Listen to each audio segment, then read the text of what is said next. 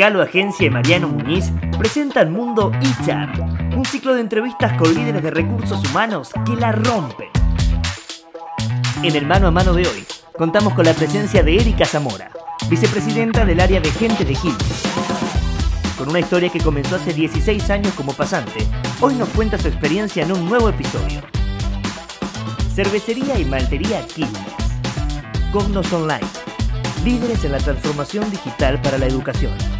Greetings. La comunicación y los datos de recursos humanos en un solo tablero. Good Habits. Cursos corporativos de soft skills con una metodología disruptiva de diseño educacional. Coach Hub. Transformando personas y organizaciones. Adra. Hola, les damos la bienvenida a un nuevo capítulo de Mundo HR, hoy con una referente del mundo de recursos humanos.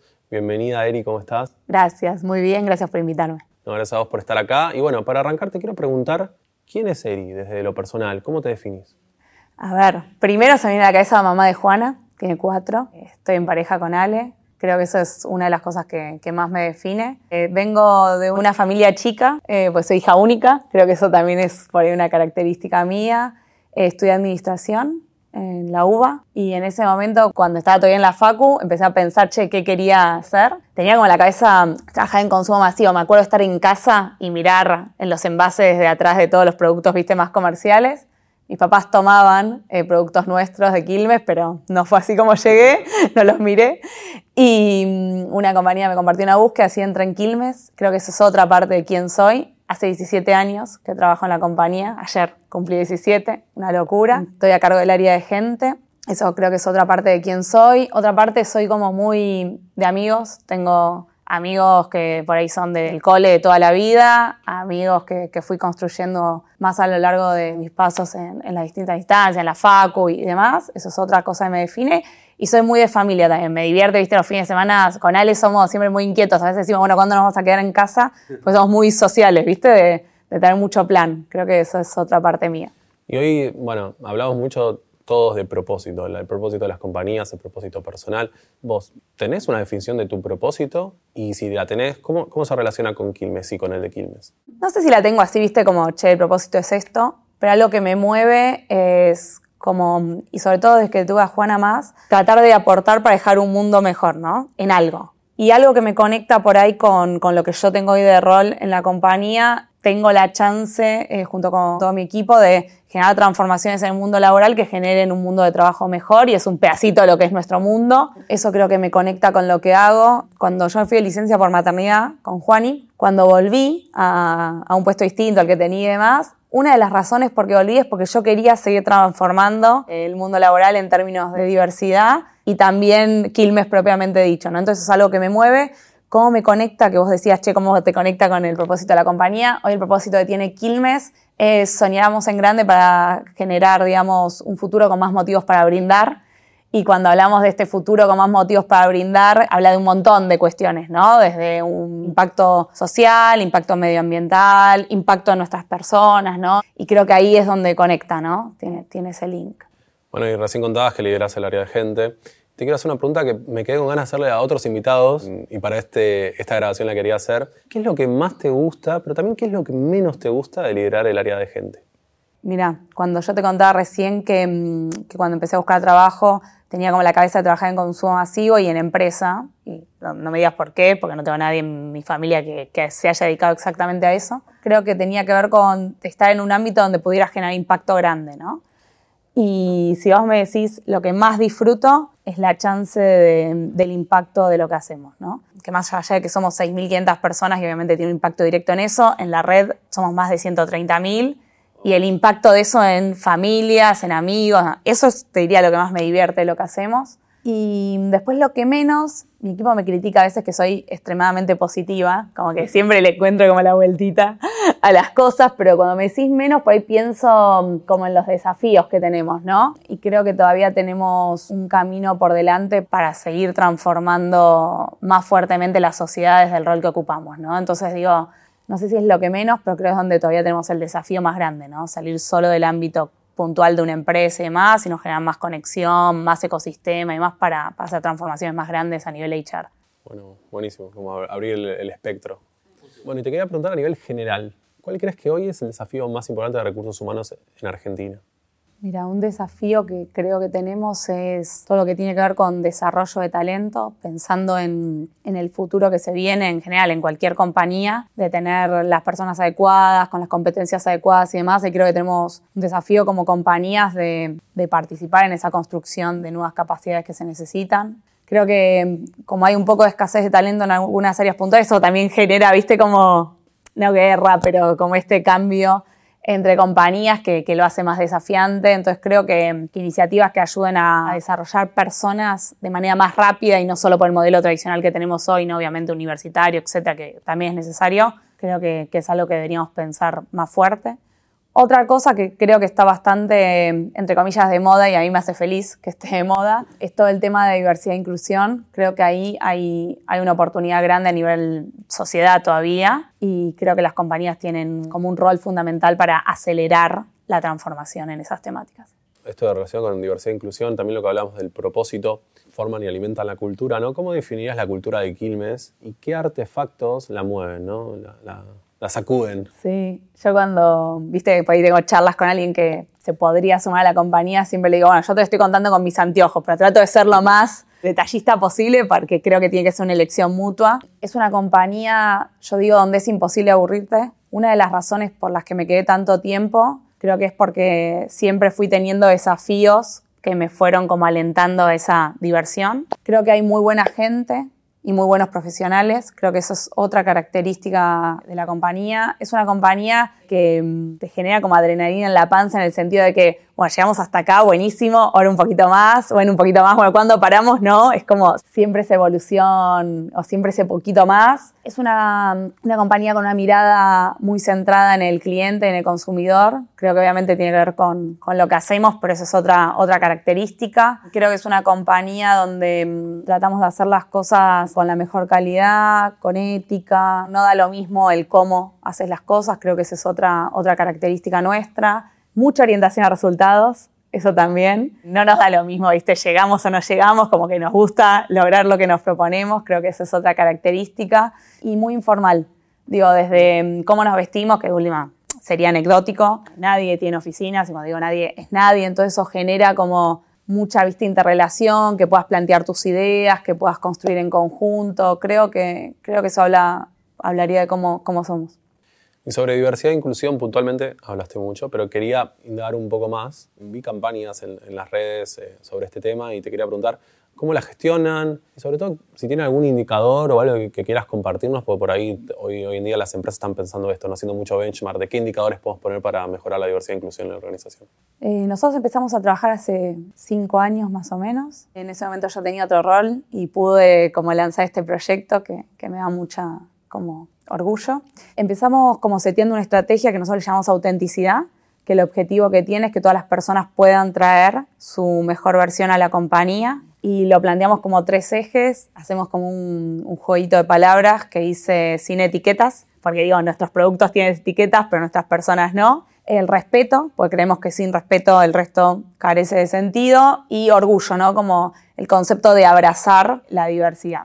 En ese sentido, empezamos a trabajar con distintos ERG, o sea, grupos internos de empleados que trabajan la temática y nosotros empezamos a trabajar en cuatro ejes, en principio, que es género, LGBTIQ+, edad y personas con discapacidad y tenemos un grupo de empleados que más allá del rol que tienen, trabajan para generar prácticas que puedan generar un ambiente de trabajo con condiciones más equitativas. Y en ese sentido lo que hacen es ellos trabajan, proponen y demás y todo se conecta con un comité de autenticidad que creamos ya también hace cuatro años. Quien lo lidera es el presidente de la compañía. A mí eso es clave porque creo que para cualquier estrategia de diversidad e inclusión tiene que estar comprometido el management, si no me parece que es muy, muy difícil. Tiene que ser una estrategia de negocio, digo, no una estrategia de HR.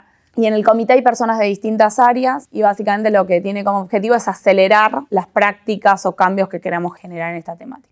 Algo, por ejemplo, para contarte cosas que hemos hecho, lanzamos una campaña No es chiste, para mí está buenísima fue como para derribar barreras y construir, che, ¿qué es lo que no queremos más acá? Entonces frases como, si tengo una jefa mujer, renuncio, te pusiste una remera rosa, es re de maricón, no sé, cualquier cosa así muy, que no se me ocurre mucha creatividad ahora, pero con el objetivo de poner, che, esto no es chiste, Y eso fue generando una escala interna de que cada uno compartiera frases y generando espacios de conversación que fue muy bueno para una primera instancia que el objetivo era derribar sesgos, ¿no? Empezamos como por eso, por concientizar y demás.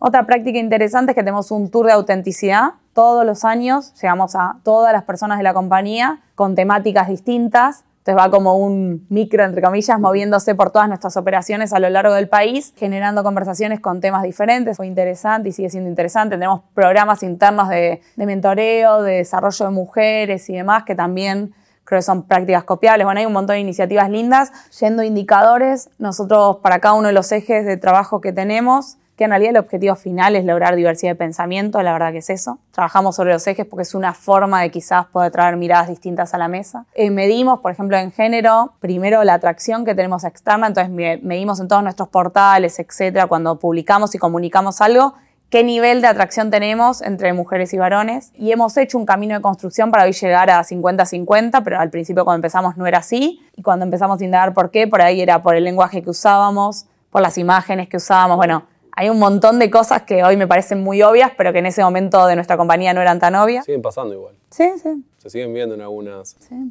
tal cual, porque creo que es un camino, ¿no? Pues ingresos. Medimos, bueno, una vez que seleccionamos, tener un ingreso 50 y 50 también entre mujeres y varones en todas las áreas, en todos los niveles de la organización y demás. Eh, medimos algunos condimentos de desarrollo, llamamos nosotros, o de conexión, que es tener el mismo nivel de engagement, que es una toma anual que tenemos de una encuesta entre hombres y mujeres, y que los ratios de turnover, o sea, las personas que dejan la compañía, también sean parities entre hombres y mujeres. La verdad que eso ya lo estamos logrando, pero cuando arrancamos los números eran muy distintos. Otra cosa que medimos, nosotros teníamos algunos puntos de dolor, ¿no? Cuando empezamos con esta estrategia. Uno era maternidad, por ejemplo. Nosotros lo que nos pasaba dentro de Quilmes es que cuando las mamás se iban de licencia, volvía solo el 60%. Entonces, para nosotros era un punto de dolor. Entonces hicimos bueno, un montón de, acciones en ese sentido, no sé, desde licencia maternidad extendida, beneficio de guardería, bueno, aumentar obviamente fue un camino, ¿no? A lo largo de estos 5 o 6 años de representatividad, bueno, un montón de cuestiones que hacen hoy que el 100% de las mamás vuelvan, entonces otro indicador que también monitoreamos todo el tiempo. También miramos representatividad. Entonces, en todos los niveles de la organización, vamos mirando qué porcentaje de mujeres tenemos versus hombres, como para ir logrando esos ratios. Tenemos ahora que sumarle, y lo que estamos trabajando fuerte es el desafío en operación, ¿no? Somos una compañía donde más allá de las áreas de oficina, staff y demás, tenemos una operación, ¿no? Cervecerías, plantas de gaseosas, etcétera, donde originalmente todos los operadores eran varones. Así era como nuestra industria en el pasado. Ahora empezamos a construir un camino. Lo mismo nos pasaba por ahí con los choferes de camiones Teníamos 100% de varones. Hicimos un acuerdo, por ejemplo, con Escaña. Tenemos un programa para formar mujeres y ya hemos incorporado choferas, eh, o choferes, no sé cómo se dice, pero choferes mujeres a, la compañía. Entonces creo que es un camino, pero creo que todo lo que es el ámbito de operaciones es un desafío mayor todavía. Y hablaste también de líderes, de liderazgo, ¿no? Obviamente la diversidad y la inclusión es una cualidad que entiendo que, miden y buscan en el liderazgo. ¿Hay otras cualidades que quieras resaltar que buscan en Quilmes en un líder? Sí, creo que un líder en Quilmes tiene que saber trabajar colaborativamente con otros, tiene que saber trabajar en equipo, tiene que tener un foco en desarrollar a su gente. Nosotros medimos a los líderes por cómo desarrollan a sus equipos, digo, más allá de la obtención de resultados. Estamos generando un modelo de liderazgo que no tenga que saber todo. Viste que antes, va, medio como nos educaron a todos, vos vas a la facu y tenés que responder todo perfecto, es como el modelo, o en el cole, y un poco lo que estamos buscando es que sean personas que por ahí no tengan que saber todo, pero que sí puedan hacer las preguntas correctas, más vulnerables, ¿no? que, que se animen a compartir sus errores para aprender de eso, ¿no? no para repetir cíclicamente siempre los mismos errores, obviamente que no, pero para aprender de eso, mucho más empáticos. Entonces creo que, que eso es un condimento como del liderazgo de Quilmes, más allá de todos los artefactos de cultura que te dije, ¿no? La orientación a resultados, el ir por más,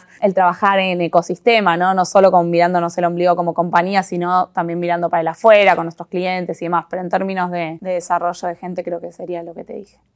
Y a nivel engagement, ¿no? ¿Cómo, ¿Cómo, cuidan el engagement de los equipos? Entiendo que lo miden porque mencionaste algunas cosas, pero ¿querés contar algunas acciones o cómo lo cuidan? Sí, nosotros tenemos una toma anual de una encuesta de clima, donde nos da el indicador de engagement, que está formado por cuatro preguntas. Básicamente mide el compromiso y el orgullo de ser parte, el nivel de satisfacción con la compañía. Y después dentro de, son 50 preguntas más o menos, tenemos distintas dimensiones que miden desde colaboración, comunicación, desarrollo, remuneraciones, beneficios, etcétera, liderazgo, bueno, hay varias dimensiones. Eso se toma una vez al año, pero también tenemos dos pulsos durante el año, mucho más cortitos, para darnos como un termómetro de cómo estamos. Básicamente, una vez que se toma la encuesta, los pulsos, cada líder hace como el cascadeo de resultados con sus equipos y a partir de eso se construyen planes, digamos, bottom-up, por decirlo de alguna forma, para ver qué cosas tenemos que seguir mejorando para ser aún un mejor lugar de trabajo para nosotros. Es un poco el objetivo de cómo lo medimos. La verdad que para mí eh, es como una variable interesante. A mí me encanta el proceso, porque más allá de la, encuesta y demás, el espacio de conversación con los equipos, ¿no? Y de sentarnos ahí a pensar, che, ¿cómo hacemos que esto sea mejor para nosotros? Para mí es como muy enriquecedor. Y me parece como, como una práctica interesante. Buenísimo, Eri. Y te quiero preguntar, seguramente nos estén viendo estudiantes que hoy están terminando o empezando recursos humanos o carreras afines. En tu caso estudiaste administración, pero terminaste en recursos humanos, yo estudié comunicación y, también ahora estoy en, este mundo. ¿Qué les podemos recomendar a alguien que se quiere preparar para el futuro de recursos humanos y tener un lugar de trabajo en, en algún área de este tipo? Creo que pensaría en que piensen en algo que los divierta, ¿no? ¿Por qué elijo este área? Es porque me divierte día a día, ¿no? Entonces pienso, che, si vas a elegir, o creer, porque tampoco uno puede elegir para 20 años, ¿no? Pero si crees elegir, sentí que te va a divertir y para eso trataría de tener conversaciones con, personas que hoy trabajan en el área, como para relevar, che, qué hacen, qué los mueve, cuál es el futuro, qué los divierte, qué los apasiona, para ver si te hace fit, ¿no? Suponiendo que eso ya está chequeado, creo que trabajar con personas para mí es algo súper interesante. Lo puedes hacer de distintos roles, no tiene que ser de HR, te puedes trabajar en un área comercial y hacer mucho de lo que hacemos desde HR. Para mí es que encuentren algo que los divierta. Para mí esa es la clave. Me encantó lo de divertirte, ¿no? Si te divertís, ¿para qué lo haces? Sería la pregunta. Tal cual. Bueno, gracias por estar acá, un placer escucharte. La verdad me encantó que hayas venido. Gracias. Y bueno, gracias a quienes nos están viendo. Pueden suscribirse, darle like al capítulo para que se vea más. Nos vemos en el próximo Mundo HR. Esto fue Mundo HR. Seguinos en Spotify y en YouTube.